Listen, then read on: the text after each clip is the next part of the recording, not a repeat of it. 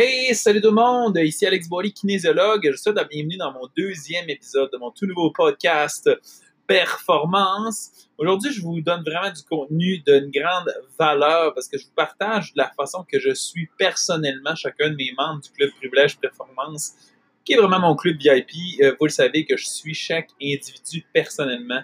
J'explique sur chaque rencontre qu'est-ce que j'observe, qu'est-ce que je regarde, comment je fais pour faire le suivi, comment je fais pour faire des modifications à chaque qu'on se rencontre pour maintenir les résultats puis pousser ça à une limite extraordinaire. soyez à l'écoute.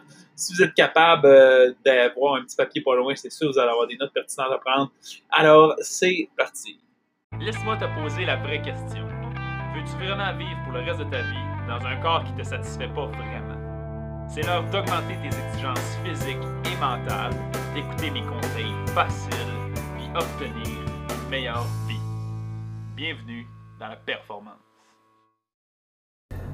Maintenant, aujourd'hui, de quoi on va parler? En fait, je vais vous parler. La, semaine dernière, le, dernier épisode, je vous ai parlé euh, du concept que c'était vraiment mental, psychologique. Puis j'ai terminé un peu le podcast en vous expliquant que le fait de vouloir euh, obtenir des résultats exceptionnels puis de les maintenir à long terme, c'est un, travail beaucoup plus fastidieux quand on n'est pas épaulé d'un spécialiste. Et mon, mon but, c'est vraiment de vous donner du contenu intéressant, je veux dire, qui peuvent vous servir pour de vrai. Puis c'est pour ça qu'aujourd'hui, je vais vous partager qu'est-ce que je fais moi personnellement pour réussir à créer du succès avec les gens. Fait comment Qu'est-ce que je veux mettre en contexte, c'est que je suis un membre du club Privilège Performance, qui est, comme je vous ai déjà expliqué, peut-être euh, mon groupe VIP. C'est donc des individus que je suis personnellement avec des consultations bien précises. Euh, quand je suis ces gens-là, je fais une consultation initiale et je commence un plan de départ. Puis après ça, je les suis. Je vais vous expliquer comment je le fais. Puis vous pourrez le faire un peu pour vous personnellement. Évidemment, c'est absolument différent. Puis je suis encore totalement d'accord avec mon opinion qu'un spécialiste joue un rôle très important dans le fait d'avoir du succès pour plusieurs raisons. C'est comme je vous ai expliqué euh, euh, l'image la dernière fois que de construire une maison quand on ne connaît pas ça tout seul, sans spécialiste, c'est faisable, mais c'est long, il faut, le faire. Euh, c'est plus long en fait, puis c'est plus compliqué d'essayer de trouver une solution pour, pour construire tel élément, tel élément, tel élément.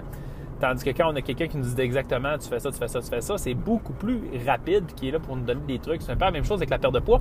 Mais chose certaine, comme je vous ai dit, c'est que c'est faisable d'une certaine façon. Euh, seulement vous. La seule chose que vous n'aurez pas un peu avec ce guide que je vous donne aujourd'hui, puis ces, conseils-là que je vous donne aujourd'hui, c'est que vous n'aurez pas euh, mon, mon point de mon opinion. Ce qui aide souvent, ça veut dire dans le sens, quand vous vivez des difficultés, personnellement, j'ai un plus grand bagage. J'ai déjà rencontré plein de clients qui ont eu le même problème que vous allez rencontrer, puis je suis bon pour donner des conseils là-dessus. Euh, vous n'aurez pas ce volet-là, mais sinon, je vous le dis, ce que je vais vous dire aujourd'hui est extrêmement important et peut sérieusement vous aider. C'est ce que je fais à tous les jours avec les rencontres de mes clients. Donc, comment je commence ça? au départ, c'est que je vais vraiment faire une analyse, premièrement, de l'historique de perte de poids de l'individu pour essayer de comprendre euh, combien de poids il peut perdre dans sa vie, c'est quoi son poids le plus bas. Et surtout, je vais prendre le temps de cibler un objectif qui est très, très, très élevé, puis que je m'en fous quand est-ce qu'on va l'atteindre. Pour moi, cet, objectif-là est plus fondamental parce que je vois plus tu as un surplus de poids et plus tu te satisfais de peu, ce qui est problématique un peu, à mon opinion, dans le sens où les gens qui pèsent 200 livres mais qui devraient en peser 130 se satisfait de, se de peser 170. Ceux qui, ceux qui pèsent 175 mais qui devraient peser 130 se satisfait de 150. Vous comprenez le concept et ainsi de suite. C'est ce qui fait que une fois que vous avez trouvé une belle formule qui fonctionne, une fois que vous avez trouvé une façon d'améliorer vos habitudes très facilement, très graduellement pour perdre du poids, ben, je trouve ça plate que certaines personnes reprennent du poids de 1, souvent quand ils atteignent leur objectif, et de 2, s'empêchent d'aller plus loin quand ils seraient capables d'aller plus loin. Puis je parle pas de ça, c'est pas d'un point de vue esthétique. Je suis pas quelqu'un de superficiel qui dit que tous les corps devraient être pareils. je dis ça d'un point de vue de santé. Il faut avoir une conférence de taille santé pour diminuer les risques de mortalité. Et en plus de ça, ben, il faut avoir une forme musculaire raisonnable parce que la deuxième cause, ben, pas la deuxième cause de mortalité, mais pour moi, la première risque, c'est si vous êtes en surplus de poids, vous avez une circonférence de taille qui n'est pas dans les normes de santé, vous êtes beaucoup plus à risque de développer des maladies cardiovasculaires qui sont vraiment meurtrières, on s'entend. À l'heure actuelle, c'est le plus gros problème associé justement à, la, mauvaise alimentation. Puis tu sais, je sais pas si vous le savez, mais statistiquement, il est rendu deux fois plus de gens qui meurent de malbouffe, dans le fond, qui meurent de maladies qui est directement associée à une malnutrition que de gens qui meurent de famine. C'est quand même fascinant de penser que sur la planète, il y a deux fois plus de gens qui meurent parce qu'ils mangent trop. C'est une aberrance raide. Donc, votre plus gros combat, c'est vraiment de diminuer votre circonférence de taille. Ça, c'est définitif. Mais malgré tout, une fois que notre circonférence de taille est santé, notre objectif, c'est vraiment d'aller développer de la masse musculaire. On va aller augmenter notre forme musculaire. Peu importe la façon, évidemment, la force musculaire, c'est un des points les plus importants. J'allais aborder peut-être plus en profondeur sur l'importance d'améliorer la force musculaire dans un autre épisode. Mais aujourd'hui, je vais juste vous expliquer qu'une fois que votre circonférence de taille est santé, que vous avez des habitudes de vie qui sont relativement saines, vous venez de diminuer énormément les risques de développer des maladies quelconques qui sont, probables de vous tuer plus jeune prématurément. Puis là, qu'est-ce que ça devient après ça, le combat? C'est de préserver votre autonomie à l'âge plus âgé. Parce que je ne sais pas si vous le savez, mais dépasser 50-60 ans, ben, on commence vraiment à être en déclin au niveau musculaire. C'est-à-dire même, évidemment, quand on s'entraîne, on réussit vraiment bien à maintenir nos résultats. Mais si vous êtes sédentaire, ben là, il y a vraiment un déclin de notre masse musculaire. C'est cette masse musculaire-là qui fait en sorte qu'on développe l'autonomie, euh, qu'on perd notre autonomie tôt ou tard. Ça veut dire que euh, vous avez de la difficulté à monter les marches, c'est plus dur de faire le ménage, ça vous tente plus de faire la cuisine, vous avez de la misère à sortir votre épicerie. Bon, ben tout ça fait en sorte que vous allez perdre votre autonomie. Et un moment l'idée, c'est pas juste, puis je pense que vous allez être d'accord avec moi, que l'objectif, c'est pas juste de vivre longtemps, ce qu'on appelle l'espérance de vie, mais plutôt d'avoir une, vie en bonne santé, dans laquelle c'est possible d'avoir beaucoup de plaisir, d'être indépendant des gens, d'être autonome. C'est un facteur très important pour rester heureux un peu quand on vieillit. Euh, puis pour avoir, un- ça, pour avoir finalement une, espérance de vie en bonne santé, pour vivre plus longtemps mais en bonne santé, ben, c'est assez important quand même de- de s'assurer de maintenir notre masse musculaire et notre forme musculaire. Bref, où je vais en venir avec ça, c'est justement qu'avec vos objectifs, quand vous établissez des objectifs, puis vous avez déjà atteint votre conférence de taille, ben c'est important de continuer de se concentrer sur le fait d'améliorer notre santé encore. Dans le plaisir, comme j'ai dit dans le dernier épisode, pour moi, le secret d'une réussite à long terme, c'est de réussir à obtenir des résultats, mais le moins de résultats possible en ayant le plus de plaisir possible. C'est ça l'objectif. Ça fait en sorte que c'est facile. Quand c'est facile, on peut maintenir les résultats plus longtemps. On est capable d'avoir de l'agrément finalement en faisant ça. Donc, une fois que vous avez atteint votre, poids euh, qui semble dans votre tête être correct, ben, je vous suggère fortement de maintenir des objectifs qui sont plus élevés que ça pour justement être capable de continuer simplement. Puis souvent, les gens me posent une question du type c'est quoi le meilleur truc pour pas reprendre son poids? Ben, La meilleure défense, c'est l'attaque. Vous devriez toujours être concentré sur le fait de continuer d'améliorer vos habitudes de vie, juste petit peu par petit peu, très lentement, mais quand on est soucieux de s'améliorer, c'est vraiment plus rare qu'on va aller dégénérer puis reprendre ce poids-là. Donc, le premier objectif, dès que je rencontre le client, je fais son historique. Dans son historique, ça me permet surtout de le connaître et de connaître ses expériences passées, de connaître qu'est-ce qu'il va avoir besoin pour perdre du poids, parce que tout le monde est différent, de voir si son corps répond bien encore à la perte de poids, etc. Et euh, je suis capable de faire plein de conclusions par rapport à ça, puis de connaître un peu la physiologie de la personne. Et comme je vous ai dit, vous personnellement, ben, étant donné que vous n'avez pas de- vous perdez un peu le concept d'expérience. Je vous partage ma technique, mais en n'ayant pas toute l'expérience que j'ai, perdez- il y a certains éléments qui vont être moins commodes pour vous. Ça, ça en fait partie. Mais sinon, vous êtes capable de vous cibler un objectif qui est super important. Je veux pas que vous vous, limitiez dans votre, dans votre objectif. C'est ça le point. Puis, euh, si vous êtes gêné de le dire aux gens, dites-le pas aux gens, mais à l'intérieur de vous, j'aimerais que vous ayez un objectif qui n'a aucun sens.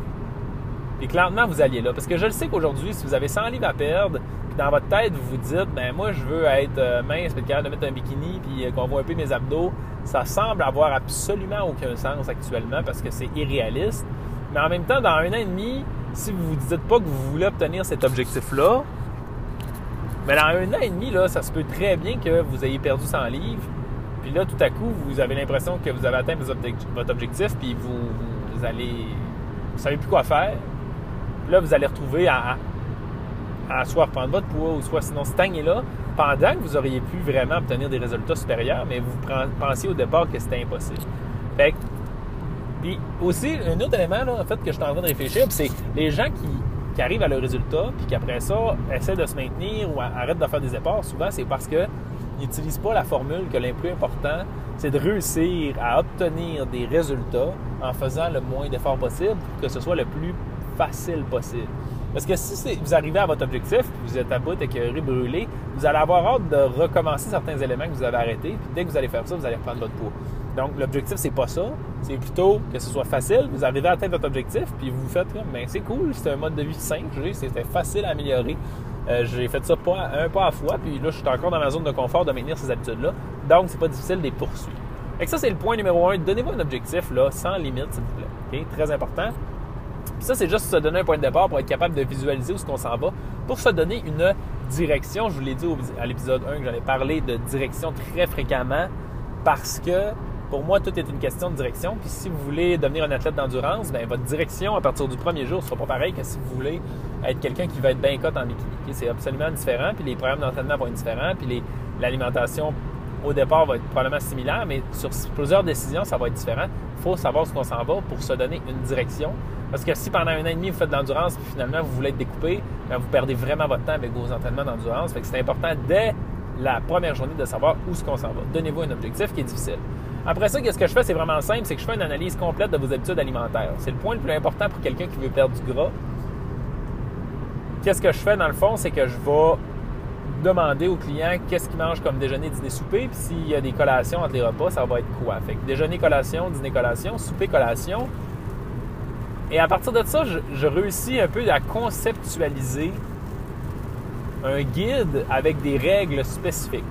Ça veut dire que pourquoi la plupart des gens ont de la difficulté à perdre du poids, c'est parce que ils comptabilisent pas qu'est-ce qu'ils font. Il y a une expression anglaise dont je me rappelle plus la, citation exacte que j'aurais aimé vous dire, mais qui dit que ce que tu ne comptes pas, tu ne le contrôles pas. Si tu le comptes pas, tu ne le contrôles pas. Et c'est important de comprendre ce concept-là. Si tu comptes pas trop ton argent, tu risques d'avoir de la difficulté un peu avec l'argent, puis à tout bout de champ, il t'en manque. Puis quand tes, taxes passent, tu les as pas nécessairement. Là, il faut que tu te la ceinture pendant une couple de semaines. si tu comptes pas ce que tu manges, c'est la même chose, ça finit par être le bordel. Là, maintenant, il y en a plein déjà que je suis en train de perdre. Ils font non, une niaise, il me dira pas de calculer mes calories. Mais c'est absolument pas ça la game. Mon but, c'est quoi? C'est d'établir des règles qui sont extrêmement faciles. Je vous l'ai dit, ma règle numéro un, c'est qu'il faut que ce soit très facile. Donc, d'établir des règles extrêmement faciles à calculer pour gérer les aliments qui devraient être contrôlables, juste pour au moins s'assurer que d'une semaine à l'autre, on est pareil. Parce que qui d'entre vous, par exemple, s'est mis à prendre du poids du jour au lendemain puis ne savait pas pourquoi? Il y en a sûrement plusieurs. Et c'est parce que vous n'avez pas des règles au niveau alimentaire. Ce qui fait que vous ne savez pas d'une semaine à l'autre si votre alimentation est comparable et si vous avez raison d'obtenir les mêmes résultats ou si vous avez raison de maintenir votre poids, de prendre du poids, de perdre du poids. Fait que l'objectif, c'est quoi? C'est de regarder ton alimentation actuelle et d'essayer de créer des règles qui ressemblent à ton alimentation actuelle pour être capable de t'assurer que d'une semaine à l'autre, ce soit pareil. Puis qu'après ça, semaine en semaine, de modifier ces règles-là pour le mieux, de façon à être capable d'améliorer tes habitudes. Puis en améliorant tes habitudes, tu vas te mettre à perdre du poids. Personnellement, je vous explique qu'est-ce que je comptabilise. Pour les tout le monde est à des niveaux différents, fait que je m'excuse si vous vous retrouvez à écouter ces conseils-là et euh, ça ne s'applique pas à vous, mais en réalité, le plus important, c'est d'analyser c'est quoi vos habitudes actuelles. Si ça se peut que ce que je vais donner comme exemple, ce soit pas assez sévère pour vous, si vous êtes d'un stade alimentaire qui est plus avancé, ça m'arrive. J'ai des clients qui sont très avancés au niveau alimentaire dès le premier rendez-vous parce qu'ils sont dans les dernières paires de graisse. Puis là, les règles vont être différentes. Mais en règle générale, qu'est-ce qui arrive souvent? Quelqu'un qui a un surplus de poids raisonnable de plus de 20 livres de gras à perdre, plus ou moins 20 livres et plus, souvent ils ont des habitudes alimentaires qui me permettent de leur donner un plan alimentaire dans lequel je vais contrôler la quantité de glucides sur chacun de ces repas. Contrôler, ça veut juste dire établir une quantité. C'est pas important c'est quoi la quantité, l'important c'est que ce soit tout le temps pareil. Normalement, ça va varier plus ou moins à une demi à trois quarts de tasse, de une demi à trois quarts de tasse par repas de glucides fait que n'importe quel produit céréalier, pain, pâte, les patates, les patates douces, euh, tout ce qui est très riche en glucides. Les seuls glucides que je ne compterai pas, ça va être les fruits et les légumes que je vais laisser à volonté. Pour les gens qui sont débutants au niveau alimentaire, ou du moins qui startent un peu plus loin au niveau alimentaire, les fruits vont rester à volonté. Par contre, les fruits, il faut être conscient que en excès, ça peut considérablement ralentir, voire freiner votre perte de poids. Pour la simple et bonne raison que le fructose est vraiment traité d'une façon particulière dans le foie. Je pourrais élaborer peut-être plus là-dessus dans le futur. Et qui est traité différemment que tous les autres sucres. Ça fait en sorte qu'il est un petit peu plus facile à aller stocker en graisse. Donc, la réalité étant que les fruits, c'est pas notre meilleur ami quand c'est le temps de perdre du gras. Mais par exemple, c'est vraiment riche en fibres, c'est pas si riche en gras que ça. Fait qu'il faut pas là, non plus être fou par rapport à ça. Il faut en consommer, mais avec modération. Puis quand vous êtes capable de manger des légumes en place de des fruits, je vous suggère de manger des légumes simplement. Ça veut dire qu'il y en a qui mangent justement là, à pas jeter des fruits, des fruits, des fruits, des fruits juste parce que ça la donne, parce qu'on lui dit que des fruits, ça fait, c'est bon pour la santé. Puis si vous voulez perdre du gras, on essaie de contrôler un peu plus cet élément-là, ça va vous donner vraiment plus un coup de main. Mais sinon, il reste à volonté, mais on essaie de se contrôler et de ne pas d'y aller non plus en, malade dans tête. Fait que ces glucides-là ne sont pas comptés. Tous les autres glucides devraient être comptés à plus ou moins une demi-tasse par repas, une demi à trois quarts en, règle générale.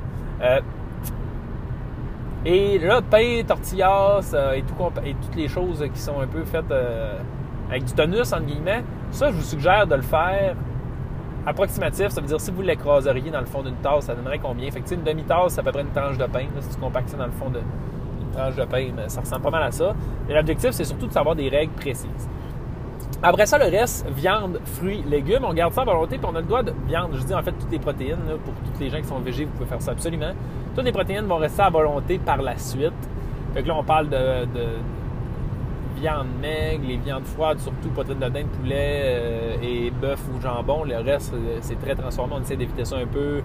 Euh, poisson, fruits de mer, tout ça, c'est à volonté. Toutes les noix, c'est accepté. Tofu, c'est accepté. Les œufs, évidemment, c'est accepté. Bref, tous les aliments qui sont assez riches en protéines, faibles en glucides, vont être acceptés là-dedans. Quand on prend des aliments qui sont... Si vous ne pratiquez pas une alimentation particulière comme l'alimentation cétogène ou si vous ne voulez pas compter vos calories à pinote, mais les gras, normalement, je ne les prends pas en considération dans ce, plan alimentaire de ce type-là. Je vais faire choisir les gens les aliments les moins gras possibles parce que ça apporte un peu moins de calories à notre alimentation. Je compte rarement les calories, mais c'est faux de dire qu'ils n'ont aucun rôle à jouer. Mais c'est pas ce qui a le plus d'importance dans ce plan alimentaire-là. Fait c'est pas ça le but du, programme. Mais je vous suggère de diminuer au maximum la quantité de gras que vous consommez, particulièrement le gras saturé. Euh, quand vous êtes capable d'enlever du gras là-dessus, vous l'enlevez simplement. Donc, le reste, ça reste comme ça. Le but, c'est d'établir une quantité de glucides à normaliser à chacun des repas. Fait que là, tout à coup, vous venez de construire une journée qui va être pareille tous les jours. Ça veut dire que vous pouvez manger une quantité de fruits, légumes et de viande à volonté, mais en règle générale, ça va vous couper l'appétit assez rapidement. Ce qui fait que ça va se ressembler un peu tout le temps. Puis vous allez à chaque repas avoir pas plus qu'une demi, trois quarts ou peu importe la règle des glucides que vous avez mis. Puis là, vous venez de stabiliser vos journées. Ils vont tout le temps ressembler à la même chose. Fait que ça, c'est quelque chose qui est très facile à faire. Après ça, la réalité, c'est quoi? C'est qu'on va s'accorder des petits privilèges à gauche, à droite, des petits plaisirs. C'est important de s'accorder des plaisirs. Ce qui fait que vous allez vous accorder un nombre X de repas privilèges. Généralement, je commence à deux par semaine. Les gens ont de la facilité à se stabiliser avec ça. Vendredi soir, samedi soir, deux petits repas privilèges ici et là. Puis normalement, ça devient assez facile de les maintenir, ces, ces résultats-là. On peut aussi comptabiliser des repas de pâtes. Pour moi, un repas de pâtes, ça reste quelque chose qui ralentit clairement la perte de poids.